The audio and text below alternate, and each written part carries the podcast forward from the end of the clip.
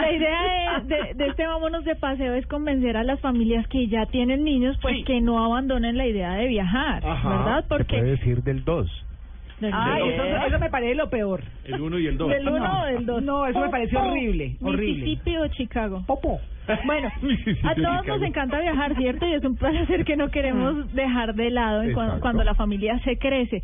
Pues tener hijos no significa que tengamos que abandonar uno de nuestros grandes sueños de conocer lugares Que y es dormir.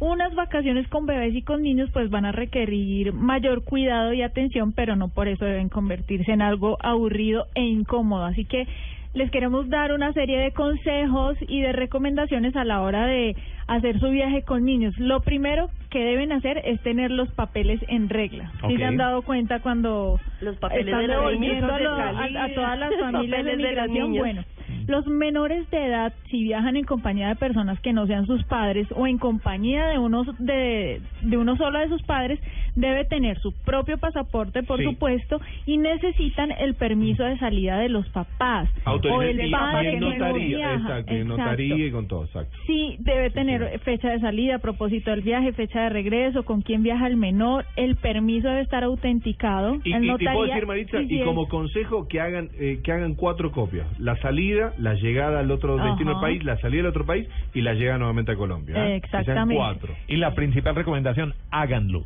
Claro. No Sí. crean que se van a comer de cuento a nadie. No, No, no, hagan la notaría, se hace rápido, es rápido el Sí. trabajo. Ojo, trámite. si el papá o la mamá está en el extranjero, Exacto. tiene que estar eh, autenticado por el consulado. Sí, señora. Si el papá o la mamá, alguno de los dos ha fallecido, tienen que presentar el certificado de defunción. Mm. Hay una serie de requisitos que, que son necesarios y todos esos formularios y recomendaciones la pueden encontrar en la página migracioncolombia.gov.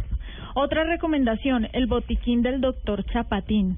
O sea, ustedes van a encontrar una droguería, una farmacia cerca en cualquier destino seguramente, pero es mejor que ustedes lleven los medicamentos que ya Ya saben está. que el niño eh, tolera y todo. O exactamente. los que no venden en otros países, los antibióticos y eso, ¿no? Que Claro, además que muchas No, pero la veces necesita una fórmula médica y ustedes no la Y van el a tener idioma a la no mano. lo- no lo ayuda también. Entonces, también es importante que prevean qué enfermedades o qué eh, molestias se les puede llegar a, a presentar a estos pequeñitos. Por ejemplo, si van a un clima frío, como está W, pues seguramente les va a dar gripa, ¿verdad? Eh, si es caliente, húmedo, lleven Es repelente posible. y un repelente y un No fuimos repelente. previsivos con este niño. No veo que no. Repelente contra el ébola, por ejemplo. Un repelente, pero Tito, ¿sabe usted que los bebés no pueden usar el mismo repelente que usamos nosotros No, los ¿ah, no? adultos? No, ellos tienen que usar uno que tenga, eh, digamos que menos veneno, porque ellos tienen todo el tiempo sus manitas en la boca, entonces puede ser contraproducente. Al igual que a nosotros nos afecta el agua o la comida, pues a ellos también. Y ojo, si sus hijas están cercanas a la pubertad, pues lleven calmantes para los cólicos. Ah, Eso pensé no los vaya a coger fuera de... contra el embarazo. Para eso está el papá. Sí. Ese es el papá. Bueno, descubrir el mundo al lado se de llama los hijos. ¿Cómo le va, joven? Sí. ¿Qué hace usted? ¿Qué un hijo? ¿Qué hace ahí? todo con esta voz. Uy, no, espanta a cualquiera. Bueno, esta experiencia siempre va a ser muy enriquecedora y va a ser muy divertido que los niños aprendan viajando. Por ejemplo, eh, cuando ustedes van por carretera o les van indicando a qué destino van, pues muéstrenselo, señálenlo en el mapa y díganle, bueno, vamos hacia el norte, vamos por tal ruta, cuéntenle de la historia. Eh, eh, particípenlo con el tema del cambio de moneda. Gente ya adulta le queda muy complicado hacer eso. Si lo ponen a hacerlo desde que son niños, pues lo van a coger mucho más fácil. Asimismo, el interactuar con personas de otros países o con turistas, pues le va a ayudar a ampliar su visión sobre otras culturas, otras formas de ver la vida y, ¿por qué no?, también a practicar otros idiomas. Lleguen a un acuerdo con las actividades. El que ustedes viajen con niños no quiere decir que siempre van a tener que hacer lo que los niños quieran. Ah, no, pues ni más faltaba. Entonces, cuadren las actividades. Hoy vamos a ir a un parque. Ay, sí.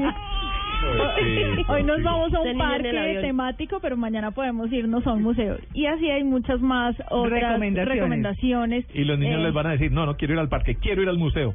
No, ojalá, ojalá.